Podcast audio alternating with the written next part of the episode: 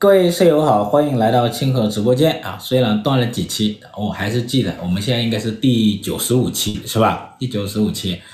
然后呢，这一期呢，我们就把最近的一些经济的数据整理一下，主要就是涉及到这个外贸，九月份的外贸，然后九月份的通胀报告，还有九月份的社融报告，这三大报告啊。每天刷社长的号啊，谢谢。这三大报告呢，我们来一起来解读一下。首先是这个外贸，今天公布的是九月份这个外贸数据啊，我们看一下现在外贸形势到底怎么样。九月份的话，如果用美元计价啊，记得哈，我们每一次讲这个外贸呢，我们都用美元计价，因为比较统一啊。然后美元计价的出口是同比下降百分之六点二，同比下降百分之六点二。然后之前啊，八月份呢，它是同比下降八点八。现在是同比下降的这个六点二，就是说它的降幅它是在收窄的，然后进口呢同比下降也是六点二啊，之前是下降七点三，所以进口的降幅呢也是收窄的。那贸易顺差是七百七十七亿美元，总体上贸易规模啊，贸易顺差还是比较大啊。然后我们看一下啊，这个。九月份的这个出口主要是看出口啊，到底怎么样子啊？我先看说一个这个这个信息，就是从绝对值来看，这个出口的绝对值其实它并不低。我们九月份的这个出口的总额是两千九百九十一亿美元啊，你可以理解成就是三千亿美元吧啊，就是接近三千亿美元的这个绝对值，这个规模它其实是很大的啊，怎么理解呢？就是今年以来的第二大啊，除了三月份比特高之外啊，就是这个九月份第二大。放到去年啊，我们知道去年中国的出口是很好的啊啊，放到去年啊，这个水平也不低。放到去年呢，这个水平呢也是超过了，刚刚超过了去年的平均啊，月度平均水平。所以的话，这个九月份啊，它这个出口的这个水平，它绝对值它是不低的。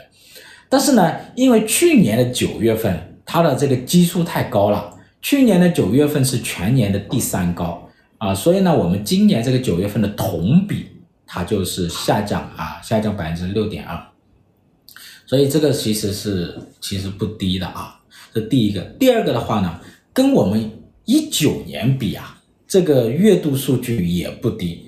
一九年的时候啊，一个月啊。啊，一九年的时候，一个月呢，这个这个出口规模呢，也就是两千亿左右啊，两千亿左右。现在我们是三千亿啊，三千亿。那其实一个很重要的原因，就是因为疫情，疫情这三年呢，其实大幅度抬高了中国的这个出口的这个绝对值啊，出口绝对值。所以，我们如果是跟去年比，或者跟前年比，那我们会感觉现在的出口跌得很厉害。但是如果跟疫情前比呢，其实还是高很多。一几年，一九年两千亿，现在三千亿啊！就现在我们三千亿这个水平的话呢，如果按照一九年之前那个潜在的增长速度来看的话，现在呢其实也不算低啊。这个是我说一个绝对数啊，啊绝对数。当然我说这个绝对数不低的话，并不是说中国的出口没有问题啊，中国的出口很好，不是这意思啊。待会儿我还会讲啊。那我们再看进口啊。这进口呢是同比下跌百分之六点二，跟出口的这个跌幅是一样的啊。然后它的规模是两千二百一十四亿，就这个绝对值来看，今今年这个九月份的这个进口的绝对值，在全年来看也是第二高的，啊，也是偏高一点的。所以总体上来看，你可以理解是，不论是进口还是出口啊，我们这个都是在八月份的基础上进行改善，啊，比八月份是好的。哈，比八月份好，比七月份也是好的啊，比六月份也是更好的，所以整体上来讲，九月份啊是在一个呃进出口的一个改善的一个一个月啊，是这么一个情况的啊。然后呢，我们再看一下这个，就是呃，因为九月份已经过完了第三季度了，然后上面就。这个这个海关总署就发布了一个季度的数据，就整体上这个三三季度啊，它的这个出口规模还可以的，八千多亿啊，然后呢，这个进口是六千多亿，进出口加起来是一点五万亿，那一点五万亿这个规模其实是蛮大的，一点五万亿这个规模呢，呃，在如果是跟一九年比，其实是很高的。我们大致可以看出，就是这个一九年之前，呃，这么这么这么一个一个进出口的一个规模，跟我们现在疫情这三年其实是有很大差别的。你看，我们这个季度的数据显示啊，就是一五年、一六年呢，大概就是一万亿左右的台阶啊，然后一七、一八年呢。啊，一一一八一九年呢，大概是一点二万亿，就是上了一个台阶，从一万亿到一点二万亿。但是呢，到了这个二一年就到一点六万亿了，就从一点二万亿呢上了两个台阶，跨过了一点四，直接到一点六万亿。所以呢，现在呢，我们这是一点五万亿嘛，一点五万亿。呃，整体上来讲的话呢，这两年的这个出口的这个增速是实在太大了啊。那么呢，继续回到这个九月份这个数据来看，九月份呢，如果对一些国家啊，对一些国家，那对于美国、对于欧洲、对于还有什么呢？东盟这三大经济体啊，它的这个出口增速下降啊还是很大。你看这个美国出口下降了是百分之九点三，是吧？这个欧洲呢是十一啊，下降百分之十一，然后东盟下降更大，百分之十五点八。就是这三大主要的经济体啊，出口下降都还是很大的啊，没有得到比较有效的一个改善啊。欧洲还稍微好一点，降幅还还稍微收窄一点点啊。那对其他国家，比如说对这个嗯日本啊，对日本下降是百分之六，比这个八月份稍微好一点啊，降幅收窄。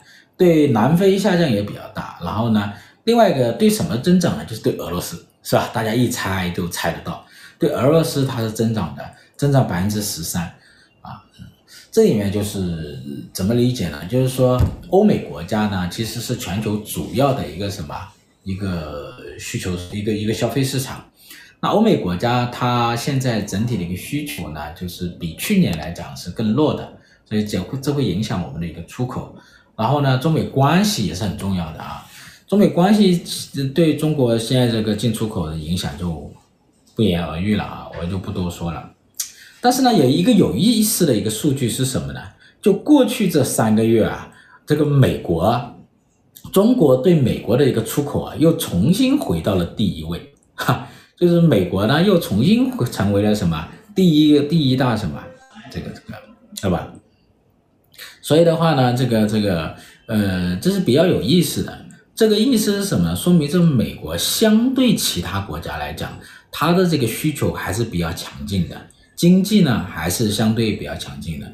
就我们讲，今年美国这个经济啊衰而不退，是吧？全球都指望你衰退了，结果你衰而不退，呃，这个就相对还是比较强劲的，特别是对欧洲啊，对欧洲还比较强劲。当然，对亚洲国家也是强劲的啊。那我们分其他商品来看，那这一次出口呢？跌的比较多的还是那些老的，比如说这个廉价类的啊，这个纺织品下降百啊下降百分之三，服装下降百分之十啊下降环比下降百分之十，然后这个呃这个这个通用机械啊下降的，然后机电类的话还好，机电类其实整的出口额是三月以来的一个最高啊，环比上也是改善的，特别是这个手机，是吧？手机和这个集成电路。哎，这个涨幅就比较明显，环比涨幅。手机的话，一百六十亿啊，环比涨幅百分之一百二十啊。为什么？这个苹果它的一个什么出货季啊？苹果出货季啊。这个经济学入门读曼昆沙米尔森，读沙米尔森好一点吧。然后这个曼昆沙瑞容易理解一点啊。然后这个集成电路也还可以，环比涨了百分之二十啊。汽车啊，汽车出口九十二亿美元。环比增长百分之十二，就汽车和手机啊，还是一个主要的一个支撑啊，这样一个支撑。另外一个呢，就自动数据处理设备，还有这个高新技术，这两个环比涨幅都比较大。这个偏技术类的呢，也也是涨幅还可以的啊。嗯呃，上个月不是说加拿大、墨西哥成第一、第二大吗？啊、呃，第一、第二大。那个呃，我是说。中国，我是说中国对外出口啊，中国对外出口不是中国，是美国的这个进口啊。那中国像像这个，比如说欧洲啊、美国啊、东盟啊，它出口的一个规模，看哪一个大啊？美国这三个月回来还是变成了什么最大的啊？那现在这个出口呢，九月份来讲它是有改善的。那我们看十月份、十一月、十二月，需要注意的是哈，就是去年的十月、十一月、十二月呢，这三个月呢，出口下降的很快。去年这三个月出口下降很快，我们出口。开始迅速大跌的，就是去年十月份开始的啊，所以我们基本上可以预判哈，从十月份开始呢，这个出口的增速有可能，我说的同比增速哈，有可能会转正啊，因为去年的十月份的基数太低了啊，所以我们就可以看这个十月份的这个同比可能会转正啊啊，这是这是，所以在数据上你会看起来会更漂亮一点。那其实呢，我们要看重什么？我们要看重它环比，就环比它是不是持续在改善，这第一个。第二个，我们看它的一个绝对量，是吧？我们的现在的绝对量到底是一个什么水平？这第第这是第一个啊。第二点呢，就是这个整体一个外贸形势啊，它其实没有发生太大的一个变化啊，就是主要是跟美国的关系，因为跟美国的关系呢，会影响很深，影响也很远啊。呃，接下来中国的这种贸易的一个条件啊，国际贸易条件啊，应该还是难以改善，甚至会更加的一个紧张。嗯，那接下来应该是十一月份啊，呃，两国领导人有一个呃计划可能会有一个会面，所以的话呢，最近呢，呃，外交方面都在努力啊，看能不能促成这一个呃。这一次在美国的这个会面啊，现在呢不确定性还很多，是吧？每天都在发生事情，特别是这种，你看这个巴以之间啊，这个这个这哈啊哈以之间的这一种冲突啊，又很容易影响到我们的这个外交，是吧？很容易影响到两国的一个关系啊，所以，这种不确定性还是存在的。行吧，这个出口我就说到了这里，好不好？然后后面还有比较多信息，我就继续往下走啊。然后再说一个社融吧，社融，呃，今天公布的啊，那这个央行公布的这个九月份的这个社融还是不错的，哈，就是从这个绝对值来讲啊，还是不错的。新增的这个规模达到了四点一二万亿，四点一二万亿这规模很大呀，是不是？呵呵，规模非常的大呀。然后这个。新增的贷款是二点三万亿啊，二点三万亿，这为什么突然冒出这么大一个社融呢？贷款又突然冒出这么大呢？是吧？比八月份，呃，甚至比七比八月份还多，因为八月份其实是有三万多亿，还是比较高的，呃，比八月份还多，比去年的九月份也还多啊，比去年多九月份还多了五千多亿呢。那这里是到底哪里来的？我们来看一下分项啊，看分项我们就比较清楚了。那这里面主要是什么？就是这个政府的一个债券，你政府债券呢就接近一万亿了啊，一万亿。所以政府债券到底谁说的对？网上两派啊。这个政府的债券这个规模是比较大的，为什么呢？因为现在说要加强融资，加强融资有两个方面呢，一个就是说需要什么？需要加大融资去投资啊。这是一个是一个一个一个，另外一个就是说加大融资去还债啊，还债。这个等一下债务的问题我们等一下再讲啊，因为债务也有一些新的信息，主要就是这个特殊再融资债券是吧？对，开始发行，嗯，然后呢，然后呢就贷款方面，企业的中长期贷款涨得比较多，企业中长期贷款是一点二万亿是吧？呃。七点二万亿啊，然后呢，这个居民贷款，居民贷款有意思的是，居民的中长期贷款五千多亿，哎，这个还增长蛮大的，在八月份的基础上增长了很多哈。这个怎么解释呢？这个只能解释，这个只能解释说，这个九月份的房地产比八月份更好。这九月份呢，它这个房地产的一个销售是比八月份更好。我们知道，我们之前也跟大家讲，这个二季度房地产下跌得很厉害，然后三季度呢又延续下跌，这个六月份比五月份差，七月份比六月份差啊，一个月比一个八月份比七月份差，但是呢，九月份是吧？要比八月份好，所以这个限购限售它放宽放松，有一些城市完全取消，一些大中城市完全取消，那实际上是刺激了九月份的房地产销售的啊，很好的。然后呢，还有就是什么降利息是吧？降利息，降首付比也是刺激了啊，刺激了房地产的一个销售九月份啊。接下来我们看十月份，是吧？在上次直播的时候，就是国庆节之前哦，当时在说北上广深四大城市，然后只有广州它放松了这个限购，深圳、北京、上海它没有跟进，那我们就看十月份它跟不跟进啊？嗯，这是这这这会影响一些资金的一个流向啊。所以社融呢，其实是什么一个情况呢？就是我们现在的这个社融呢，你可以这么去理解。第一呢，社融它的这个规模很大，但它的规模很大呢，主要还是什么？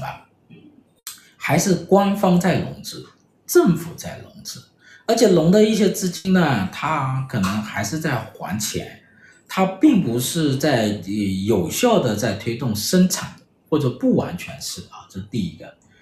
第二个的话是什么呢？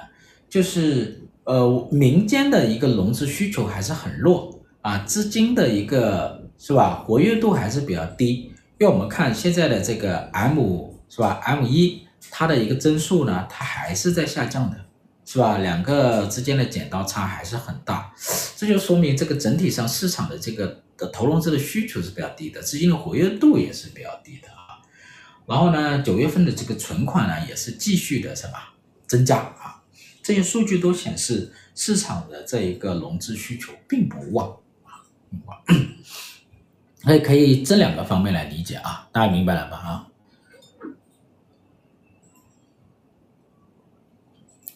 那还有一点时间，我就说一下这个通胀报告。通胀报告就我们的 PPI 和 CPI，然后这一次的这个。CPI，CPI 同比增长百分之零啊，就市场预期呢可能会继续转正，为什么呢？因为这个八月份它是转正的，继续转正，结果百分之零。然后这个官方的说法是，这个去年的九月份啊，这个基数太高了，去年的九月份应该是百分之二点几吧，二点七是不是？哈哈，这去年九月份相对高一点。实际上呢，这个 CPI 什么时候开始跌呢？去年九月份开始。啊，就是往往下走，啊，十月份往下走，然后呢，到今年呢，二季度呢又进一步下台阶，然后跌到负值啊，跌到跌到现，嗯，跌到负数，然后现在呢是也有一点点有一点点回回升，现在是百分之零啊。那这个 PPI 呢，PPI 是下跌百分之二点五，还是处于负负值，但是它的跌幅它是在收窄的。我们现在的 PPI 已经多久了？已经是十二个月，应该下跌了啊。就是我们的 PPI 应该是，我们的 PPI 大概是去年的十月份下跌的吧？如果我没记错的是去年十月份下跌，到现在是连续一年下跌了，哈哈，对，所以这个呢是继二零二零一二年到二零一六年那段时间。呃，PPI 持续长久下跌以来的什么？呃，跌跌幅最啊跌跌下跌时间最长的一次了。这个之前我跟大家讲过啊，就是价格的一个持续下跌对经济的一个冲击。这一次是在那一次之后啊，下跌时间最长的。呃，当然它的这个跌幅在收窄了哈。嗯。那我们看这一次的这个 CPI，呃，怎么把它哪一些是呃抑制了价格上涨的啊？这个拖后腿的是什么？是猪肉还是猪肉啊？猪肉呢同比下跌百分之二十二，然后这个鲜菜啊，这个猪肉的这个权重很大啊。另外一个是汽车，这汽车的价格还是在跌啊。最近有没有人买车呀？就车价还是在下跌。交通工具下跌百分之四点六啊，通信工具下跌百分之一啊，下跌百分之三点一啊。通信工具，比如说这个手机啊，手机价格是不是下跌了？那什么样的价格上涨啊？啊，刚买了辆车啊，呃，汽车有没有降价？刚买辆车，有没跟大家讲讲价杀杀价啊？那什么上涨了？旅游是吧？这个九月份的旅游价格还是上涨，有这种服务旅游这一类价格，旅游涨了百分之十二点三，嗯，呃，确实优惠不少是吧？啊，是，那就跟这个我们的这个 CPI 是比较符合的啊，嗯，然后呢，旅游价格呢，它是涨了百分之十二，是吧？呃，九月份还是延续了今年的这个旅游价格的一个上涨的一个趋势啊。呃，九月份应该是九月末，九月末不就正好搭上那个呃国庆长假嘛，是吧？二十八、二十九号嘛，那有一些可能酒店啊、机票什么的都是提前卖出去的啊，包括门票啊，那它很大程度上拉升了这个九月份的这个服务的一个价格。另外就是中药咯，中药涨了百分之七点三，不知道为什么中药会涨那么多，是不是原材料涨了？这我不太清楚啊。给这个，这个是这个啊。另外一个就是看一下这个 PPI，其实这个 PPI 啊，它很受这个大宗商品的影响啊，包括煤炭和石油这样一个商品的影响。然后呢，有有一个数据大家可以关注一下，就是这个 PPI 的走势跟我们这个工业企业利润。尤其又是什么？国有企业、工业企业的利润是比较一致的，它走势比较一致。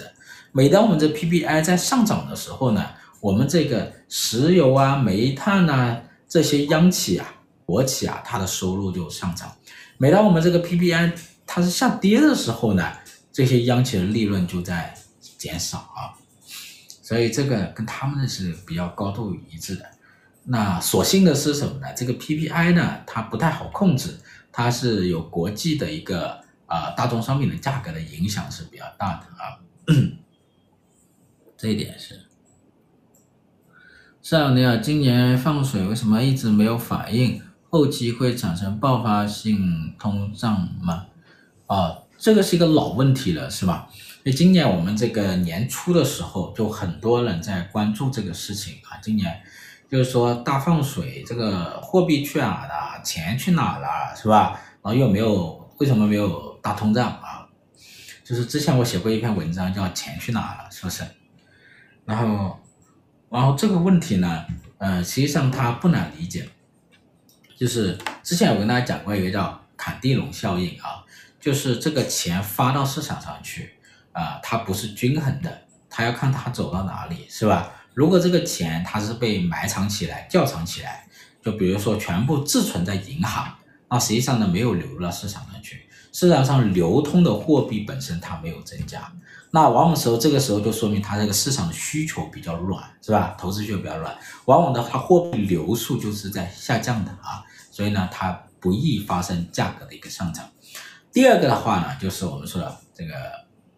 就是一旦这个商一个一个这个货币呢，它流入到某些市场上去，比如说某流入到金融市场上去，一般呢股票的价格它会上涨，金融资产价格上涨；流入到房地产，房地产价格上涨啊。那流入到哪里呢？流入到这个这个我们的家庭部门，就是我们的普通家庭，如果获得了这笔财富，获得了这笔货币，然后呢，这笔大量的货币又去买什么？买商品。转化成什么消费，就容易带动商品价格上涨。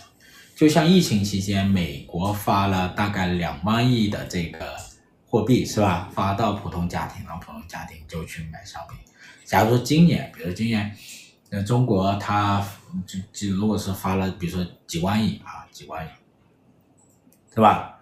三万亿、五万亿啊，这这种货币到我们的普通家庭，然后呢，普通家庭呢又是什么？把这笔钱。转化成消费啊，啊消费，它就容易带动什么商品价格的上涨啊，大致这个意思吧。中药的原材料价格涨了是吧？嗯，好吧，差不多，那我就讲到这里吧？啊，大家可以聊点别的事情，时间多一点，大家有有一周没见面了啊，聊一点这一周你们的见闻啊和一些想法，好吧？